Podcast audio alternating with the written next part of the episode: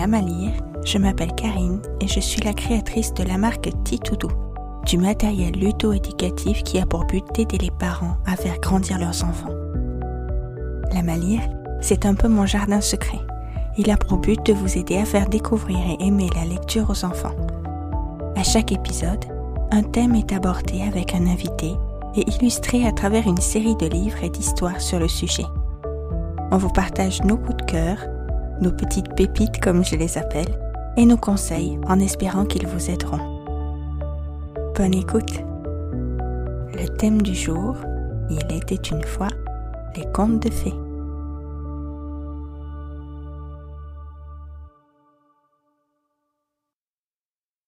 Le 26 février, c'est la journée du conte de fées. Des contes, alors on en connaît tous, beaucoup même. On connaît ceux de Grimm et de Perrault et j'en passe plein d'autres. Alors je ne sais pas vous, mais moi, quand je les lis à ma fille, je me dis assez souvent que l'histoire n'est plus tout à fait conforme à la société actuelle, voire même il y a des passages qui font peur et qui sont très rigides. Pour cet épisode, nous allons vous proposer des versions un peu moins classiques de contes de fées. Quand je dis nous, c'est parce que j'ai le plaisir de préparer cet épisode avec Aude, alias la cabane des diplodocus. Aude, bonjour. Bonjour Karine. Tu vas bien? Très bien et toi? Ça va. Je suis très heureuse d'enregistrer cet épisode euh, avec toi. Moi également, merci beaucoup. Merci, merci. Alors, on commence, tu nous montres ta première pépite? Oui, alors mon premier choix euh, se tourne vers un conte euh, du Périgord, donc une histoire assez singulière qu'on ne connaît pas forcément, que j'ai eu la chance de découvrir. L'illustratrice Louise Mézel m'a fait parvenir cet ouvrage pour mon plus grand bonheur, donc La tour penchée de la Vermondie aux éditions Fanlac, qui a été écrit d'ailleurs par Pierre Fanlac lui-même. Donc cette légende est adaptée donc de l'œuvre Périgord, terre de légende. D'accord. C'est l'histoire en fait d'une jeune femme, euh, Sibylle, qui a 16 ans. Elle est fille d'un baron qui est euh, très strict, très sévère, qui un beau matin lui annonce que voilà, elle va devoir se marier avec un comte, le comte de Montignac.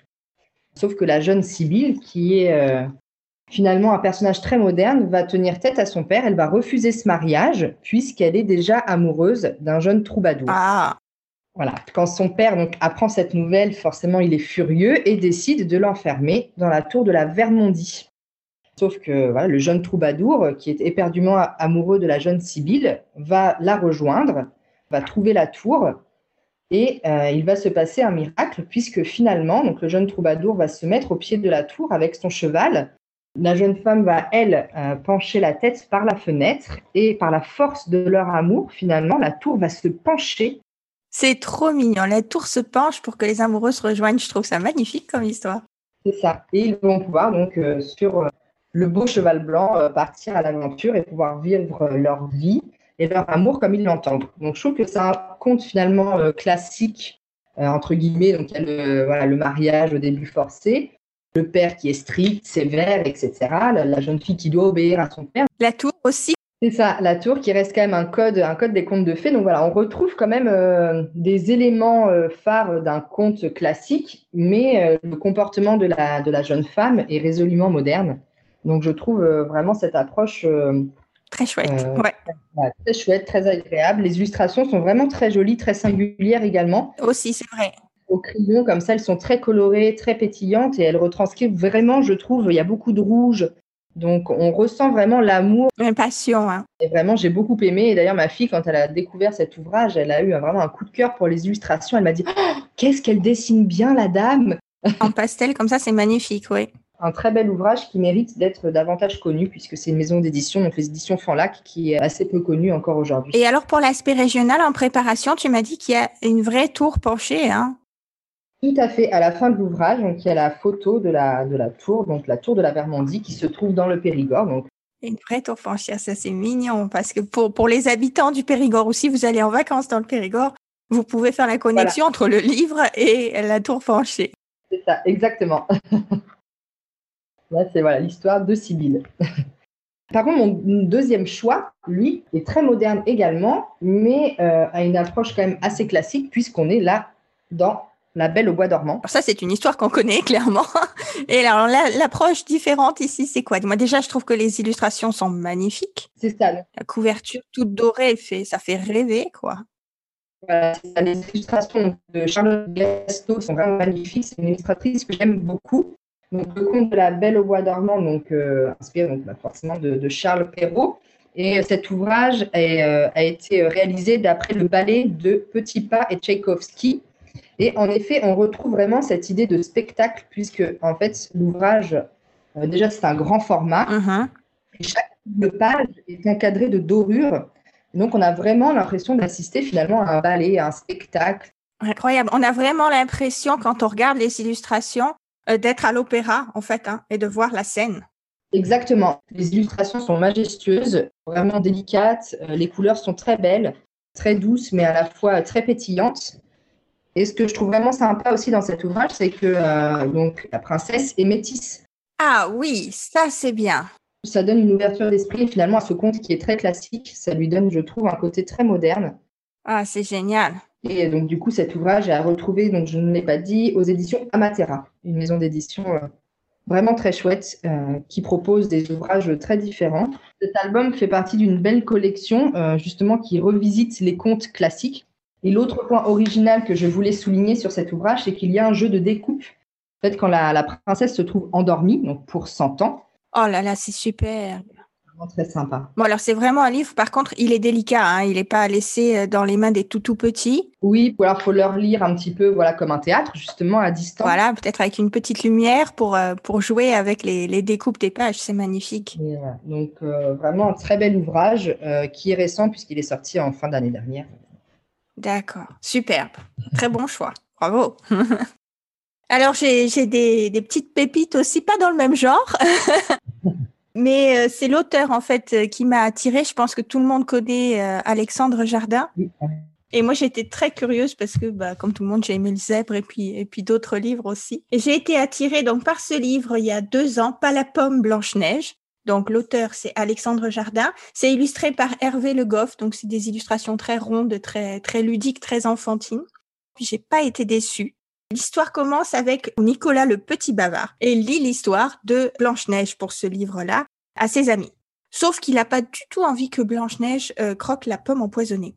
Alors il plonge dans le livre, il plonge dans l'histoire et puis il va participer. Et comme c'est un bavard, il va parler à tous les personnages euh, de l'histoire. Donc c'est euh, hilarant. L'histoire, elle est menée tambour bâton, donc c'est vraiment le style d'Alexandre Jardin. On reconnaît vraiment ce, ce, mouvement, cette, cette folie un petit peu tout autour. Et ce que j'ai vraiment aimé, c'est que en participant en fait à l'histoire et en parlant à tous les personnages, il y a une approche très bienveillante. Donc, il va parler à la belle-mère et dire que c'est pas si grave que ça que Blanche-Neige soit jolie aussi. Ça n'empêche pas que elle aussi est belle. Et il est sûr qu'elles peuvent exister toutes les deux euh, dans le monde, peut-être pas exactement dans le même royaume. Je trouve cette approche vraiment très sympa parce que ça véhicule des messages bienveillants.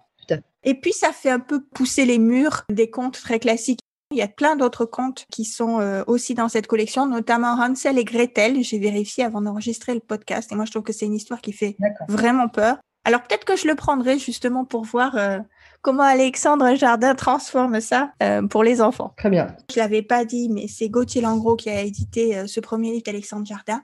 Et en fin d'année dernière, il est sorti Les Fables de La Fontaine Dynamité, donc par le même euh, auteur, cette fois-ci illustré par Fred Moultier. Et là, j'étais euh, j'étais archi convaincue pour deux raisons. D'abord parce que j'avais aimé le premier essai d'Alexandre Jardin pour les enfants, et ensuite parce que Les Fables de La Fontaine. Alors je sais pas toi, mais moi quand je les ai lues et apprises par cœur à l'école, il y en avait finalement que deux ou trois que je comprenais vraiment bien, et les autres, je trouve que les textes sont très compliqués, alors que le message au fond est finalement très important parce que c'est vraiment des codes de vie. Oui, en effet. Et là, dans ce livre-là, la maison d'édition nous dit qu'il dépoussière dix fables de La Fontaine.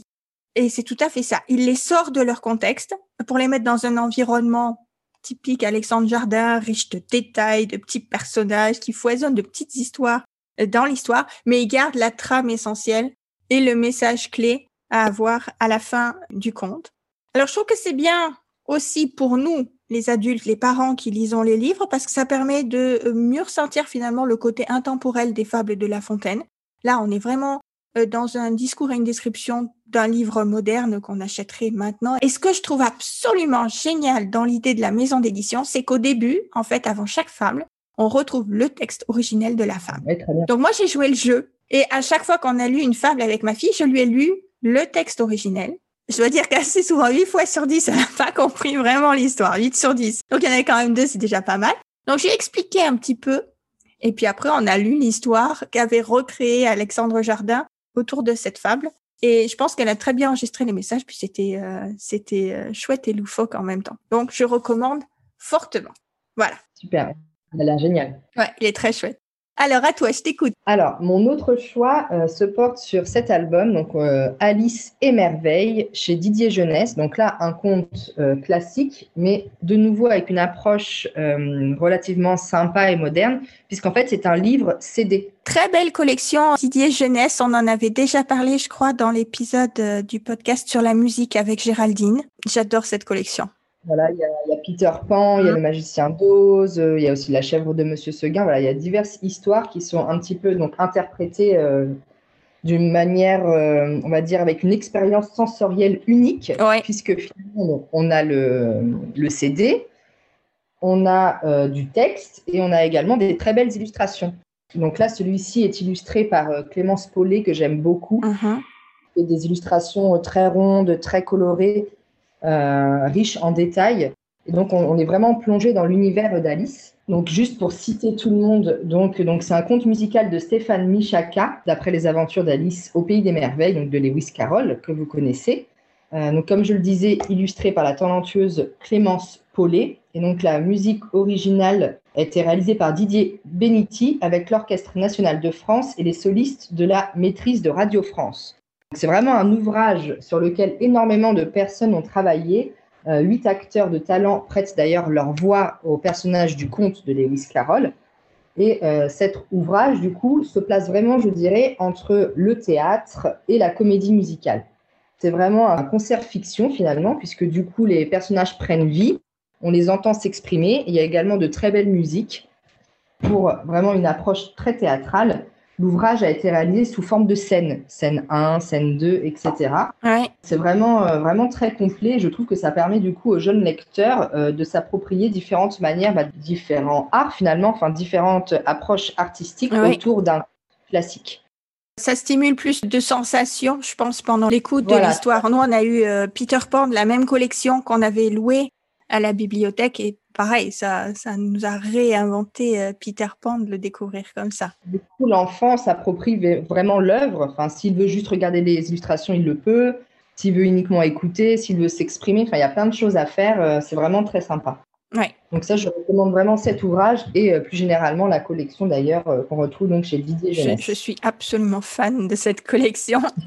je précise d'ailleurs sur cette collection parce que j'en suis vraiment fan qu'on peut en retrouver plusieurs sur Spotify. Alors il y aura pas le support livre, mais on peut garder euh, le souvenir audio. Si comme moi vous les avez loués à la bibliothèque, vous pouvez garder le, souvenir du livre audio sur Spotify. Tout à fait. Et d'ailleurs, on peut aussi, donc là, il y a un CD, mais il est possible également de télécharger la version MP3 il y a quand même 66 minutes d'écoute. C'est quand même assez long. Enfin, c'est voilà, mmh. vraiment très riche. ça peut s'écouter en plusieurs fois puisque c'est fait en, plusieurs scènes ou euh, en une fois si l'enfant est plus grand, par exemple. Ah, c'est génial.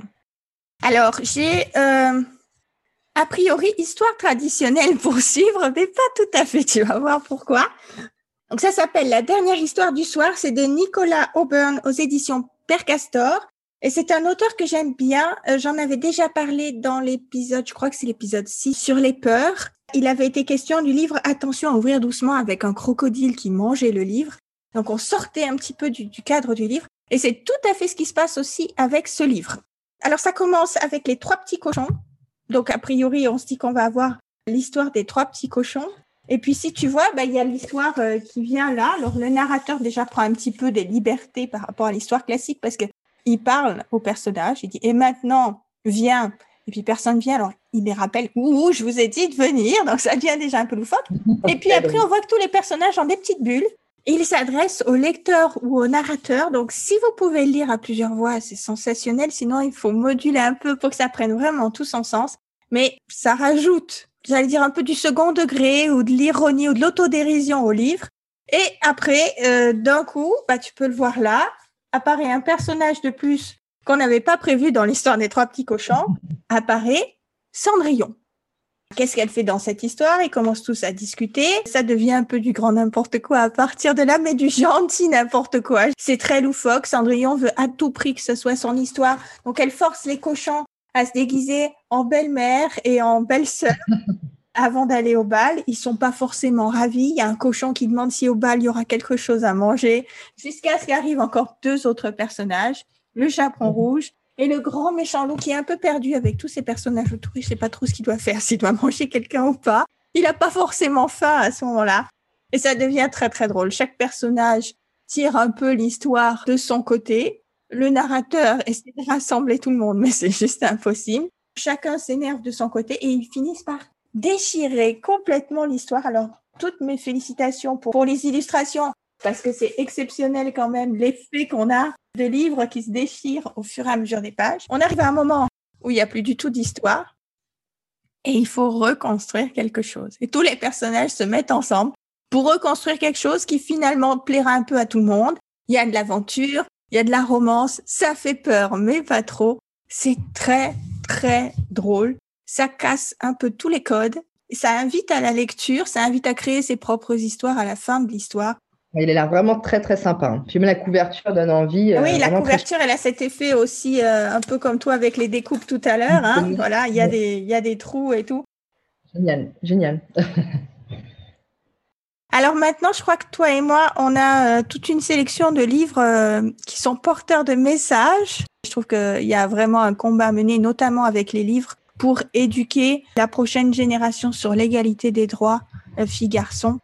Et on a trouvé tout un tas de livres avec ce thème, je crois, pas vrai? Tout à fait. Donc du coup, je vais commencer. Anna, Anna c'est une série à retrouver chez Argo, illustrée par Alexis Dormal et euh, écrite par Dominique Roch. C'est une première BD finalement, donc euh, l'éditeur la conseille à partir de 3 ans pour la tranche d'âge 3 à 6 ans. Uh-huh. Et le titre que j'ai choisi, du coup, il y a 16, 16 ou 17 titres, je crois. oui, c'est une vraie belle collection déjà. Hein une vraie belle collection. Voilà, c'est vraiment, il y a plein de choses à faire, plein de thèmes abordés, et c'est vraiment extra. Enfin, je sais que nous, on en a beaucoup, du coup. Il y en a un qui s'appelle Anna Anna, je ne veux pas être une princesse.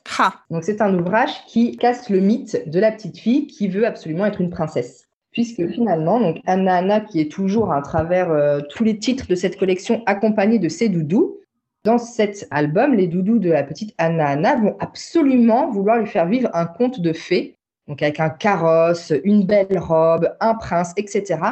Et tout au long de l'histoire, la petite Anna Anna dit Mais non, je ne veux pas être une princesse, je ne veux pas. Et malgré tout, euh, les doudous insistent, puisqu'elle veut forcément être une princesse. Toutes les petites filles veulent être une princesse. et au bout d'un moment, euh, la fillette arrive à se faire entendre et elle explique à ses doudous C'est très gentil, merci, mais non, moi je, je suis Anna Anna, je suis moi-même. J'aime sauter, courir, euh, jouer avec vous. Je n'ai pas envie d'être une princesse.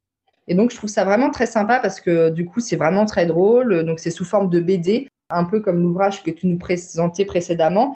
Euh, il y a différentes voix à porter. Euh, voilà, on peut jouer, on peut moduler sur le ton, etc. Et c'est vraiment très, très drôle. Enfin, mes enfants explosent de rire à chaque, à chaque lecture. Je trouve que c'est génial parce que voilà, ça dédramatise bien la situation pour les petites filles. Exactement. ça, donne envie. Alors, je vais continuer à casser les codes moi aussi.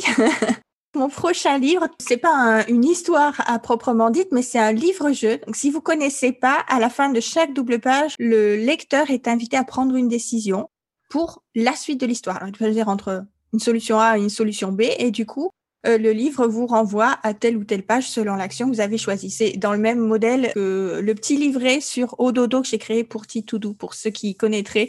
Là, c'est un livre-jeu et le titre, c'est Ouh, Prince Charmant. C'est écrit par Sylvie Misselin et Amandine Piou aux éditions Amatera, comme euh, celui que tu nous as présenté tout à l'heure. Exactement, oui. Dans ce livre, on va aussi casser les codes comme, euh, comme celui de Anna parce qu'on a deux petites princesses euh, Rose et Joséphine, qui en ont juste assez d'attendre le prince charmant dans leur château. Et alors, elles décident de prendre leur destin vraiment en main, et elles se lancent à la recherche du prince charmant à travers la forêt. Alors après, les choix font qu'elles vont vivre plein d'aventures différentes. Il y a un petit côté loufoque, un petit peu euh, comme toi. Hein. là, tu vois, sur cette illustration, euh, il y a un dragon qui poursuit le prince charmant. Ça, c'est quelque chose qu'on pourrait voir. Mais là, on voit aussi qu'il y a un cheval qui poursuit un ours qui a l'air d'être juste terrifié par le cheval. Les deux petites princesses qui sont euh, très mignonnes hein, dans l'illustration, ben, il y en a une qui porte des lunettes et l'autre qui a des cheveux courts qui sont pas forcément bien lisses et bien, bien parfaits. Donc c'est très moderne euh, pour ça. Elle ne trouve pas un prince charmant à la fin, mais elle trouve ce qu'elle considère être encore mieux. Je le dis. Allez. Allez. Pour les gourmands, ce sera parfait. Elle rencontre deux petits garçons qui savent parfaitement bien cuisiner les gâteaux au chocolat. Alors, avis aux gourmandes qui sont là, est-ce que les gâteaux au chocolat et les cuisiniers, c'est plus important ou pas que les princes charmants? C'est à vous de me le dire. Très chouette. Alors moi, je vais continuer du coup et terminer avec mon coup de cœur. Oui. Alors. Voilà. Donc, Princesse Pimprenelle se marie aux éditions Cote Cote Cote. Euh, donc, Cote Cote Cote Édition, c'est une maison d'édition belge. Et en fait, cet ouvrage a tous les codes finalement d'un conte de fées. Donc, euh, il y a des princesses, euh, il y a des illustrations très douces, roses, etc. Il y a également des princes charmants mais euh, il a une approche très originale puisqu'il traite de euh, l'homosexualité. Donc c'est l'histoire de Princesse Pimprenelle qui un beau matin est réveillée par les dames de la cour. Vite, vite, vite, il faut te faire belle. Donc elle la pomponne, elle la coiffe, etc. Elles en font une princesse parfaite comme on peut les voir dans tous les contes de fées. La princesse ne comprend pas trop ce qui se passe et là on lui dit mais c'est le jour, euh, c'est enfin le grand jour. Les princes vont venir à toi, se présenter à toi et tu vas pouvoir choisir ton prince charmant. Donc ça commence, euh, les princes arrivent, donc on a des petits, des grands, euh, des gros, des maigres, etc. Mais euh, la princesse, malgré ce choix très diversifié, ne trouve pas son bonheur. Elle s'ennuie, elle s'ennuie à mourir. Elle, voilà, ses parents désespèrent, mais tu n'as donc personne qui te plaît? Non, non, non, vraiment personne. Elle aperçoit une autre princesse, la princesse Éléonore, sur son cheval noir, et elle tombe immédiatement amoureuse de cette princesse et euh, les sentiments sont réciproques. Donc les deux princesses vont vivre euh, de grands moments de complicité, elles vont apprendre à se connaître et à s'aimer, et elles vont décider de se marier. Ah, c'est magnifique.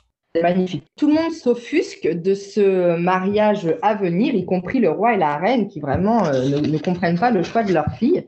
Alors, je ne vais pas révéler toute l'histoire, mais au bout d'un moment, avec de bons conseils, le roi et la reine comprennent que finalement, le plus important, c'est l'amour eux, ils s'aiment depuis le premier jour et ils souhaitent la même chose à leur enfant.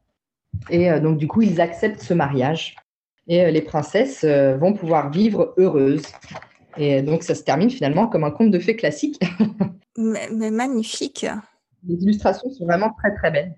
Un conte de fées moderne. J'en ai la chair de poule. Écoute, je vais, le, je vais craquer, je vais le prendre pour ma fille. Ça aborde un sujet important. Puis je me dis, il y a plein de, de familles peut-être, alors de couples hétérosexuels qui cherchent à aborder le sujet de l'égalité pour tout le monde, ou de couples homosexuels qui n'arrivent pas à trouver des livres dans lesquels euh, ils, pourraient presque s'identifier. Tu as trouvé vraiment une perle, bravo. Il est vraiment magnifique et il y a une postface euh, qui explique finalement, parce que les, princesses, elles se marient et, elles ont beaucoup d'enfants, comme dans tous les contes, et du coup la postface explique, euh, alors dans des termes assez simples, mais de façon très juste, comment deux femmes peuvent avoir un enfant. Oh, magnifique. Je vais craquer. C'est vraiment un gros coup de cœur cet album, il est, il est magnifique. Il fait rêver, oui. Dans un tout autre style, résolument moderne aussi euh, pour les petites filles. Moi, j'ai été attirée par l'illustratrice, en fait, par cette couverture-là. L'illustratrice en question, c'est Raphaël Barbanègre. Et l'auteur, c'est David Ekali aux éditions Talent Haut. Donc, j'ai été attirée parce que c'est la même illustratrice qui œuvre avec Christine Pompéi pour euh, la collection Les Enquêtes de Maëlys. C'est euh, la série préférée de ma fille. Hein. On en a parlé, je crois que c'était dans l'épisode 7, en fait, où j'avais le plaisir de recevoir Christine dans le podcast. Puis après, quand j'ai lu les résumés des livres, moi, c'était tout à fait euh, le genre de livre que j'aime lire à ma fille et que j'avais envie de vous partager aujourd'hui. Alors, à ma connaissance, il y en a deux dans la collection pour l'instant. Il y a Cendrillon et la pantoufle velue et puis, il y a Blanche-Neige et les 77 nains. Donc, rien qu'au titre, on sent que les histoires classiques vont être un petit peu euh, torturées. L'objectif de la série, c'est de bousculer les stéréotypes. Il y a beaucoup d'humour, beaucoup de malice. Cette collection est soutenue par euh, Amnesty International. Alors, dans les deux histoires, en fait, on commence vraiment par l'histoire classique, donc Cendrillon, par exemple. Et là, vraiment, dans l'histoire, régulièrement, on entend ah, c'est pas du tout comme dans la pub, c'est pas du tout comme dans le conte. Finalement, j'allais dire, c'est presque ce que nous, quand on devient adolescent et adulte, on se dit hein, que le prince charmant, ça n'existe pas. Ah ben, c'est vraiment repris euh, là dans ce livre de Cendrillon. Et puis sinon, eh ben, rien ne se passe euh, comme dans le conte. Euh, la princesse, elle est pas parfaite non plus parce qu'elle sait pas bien danser finalement, tellement mal danser qu'elle envoie sa chaussure en l'air et qu'elle tombe sur la tête du prince qui était endormi pendant le bal tellement il s'ennuyait. Donc tu vois, rien à voir avec l'histoire classique. Mais quand même, ce coup de chaussure, il se réveille et puis il tombe quand même amoureux de Cendrillon. Sauf que Cendrillon, une fois qu'elle le voit de près et qu'elle sent son haleine euh, qui sent pas la rose ni la menthe, elle se dit que le prince, il est beaucoup, beaucoup moins charmant que dans la pub. Et elle décide de quitter le bal. Alors, c'est pas qu'elle s'enfuit parce que c'est minuit. Elle est déçue et elle s'en va. Elle finit à la foire à l'emploi réservé aux filles. Et là, elle se dit qu'elle va trouver euh, son bonheur, donc elle va trouver un travail qui lui convient et on verra ce qui arrive après. Elle prend son destin en main. Voilà, elle prend son destin en main. Et puis le deuxième, rien qu'au titre, on se doute un peu de ce qui va se passer. Hein. Blanche-Neige, alors il n'y a pas sept nains dans l'histoire, il y en a 77. Là aussi, l'histoire, elle commence euh, comme la classique histoire de Blanche-Neige. L'auteur et l'illustratrice ont fait un effort démentiel de donner un nom aux 77 nains. Alors, euh, si c'est le soir, vous pouvez passer le temps à les lire un par un à votre enfant. Ça peut aider à endormir aussi comme dans l'histoire originelle, Léna accepte que Blanche-Neige reste dans leur maison et lui demande Tu nous donneras bien un petit coup de main euh, pour la maison? Et c'est tout le but de l'histoire où en fait il y a beaucoup, beaucoup à faire dans cette maison. Forcément, il faut nourrir 77 personnes, faire 77 lits, la lessive qui va avec et tout et tout. Et puis au fur et à mesure, les nains, ils sont gentils, hein, ils sont drôles mais ils sont quand même aussi euh, égoïstes parce que chacun veut son histoire à lui pour le soir, donc il faut en lire 77. Blanche-Neige est euh, tout près du burn-out, en fait, de grosse fatigue. Elle décide que ça suffit, elle s'en va. Tu vois, là, l'illustration vraiment, Blanche-Neige en ah est juste elle est pas contente. marre de laver euh, des assiettes toute la journée. D'autant que ben, quand elle demande de l'aide, tous les nains disparaissent. Ça en est trop pour Blanche-Neige. Elle décida de quitter la maison des 77 Gentina et tant pis si elle croisait la sorcière dans la forêt. Elle finit par la croiser. Alors la, sorcière lui demande Voudrais-tu une de mes belles pommes empoisonnées, jeune fille? Là, on se dit bah, C'est facile, elle va répondre non. Et elle dit Donnez-moi deux. elle veut dormir. Et l'histoire se termine donc euh, quelque part au fond des bois une jeune fille appelée Blanche-Neige dort en attendant le prince charmant et en tournant la page, eh ben, en fait, non. Elle n'attend pas du tout le prince charmant. Il y a une pancarte qui dit prière de ne pas me réveiller. Merci. Donc, c'est drôle. C'est drôle. Ça cabosse bien l'histoire et puis lui aussi permet de faire réfléchir. Euh, puis ça, ça commence à déjà aborder les termes de la répartition euh, des tâches à la maison et euh, du burn-out maternel. Super, super ouvrage. Voilà. Donc c'était mon petit coup de cœur, mais j'ai hésité avec plusieurs, hein, je dois dire. C'était très difficile. C'est jamais facile de choisir un coup de cœur. Aude, je te remercie beaucoup pour cette euh, très jolie sélection, tournée un peu vers le féminisme. J'espère qu'on pourra bientôt avoir un autre épisode qui abordera le sujet. Avec plaisir, j'adorerais. Ah, le rendez-vous est pris alors. Génial. À tout bientôt. À très bientôt. Merci Karine. Et voilà, c'est déjà la fin de cet épisode. Vous pouvez retrouver toutes les références des livres dont nous avons discuté en commentaire de cet épisode ou sur le blog titoudou.com. Si vous avez aimé cet épisode, n'hésitez pas à laisser un commentaire ou même 5 étoiles ou un cœur selon la plateforme où vous l'écoutez. Partagez-le sur les réseaux sociaux ou abonnez-vous au podcast. Ça me ferait énormément plaisir et ça aiderait le podcast à être plus visible. Et puis si vous avez des remarques ou des suggestions à faire concernant cet épisode, des références que vous aimeriez partager ou des thèmes que vous aimeriez que l'on discute ici, écrivez-moi à info at À tout bientôt.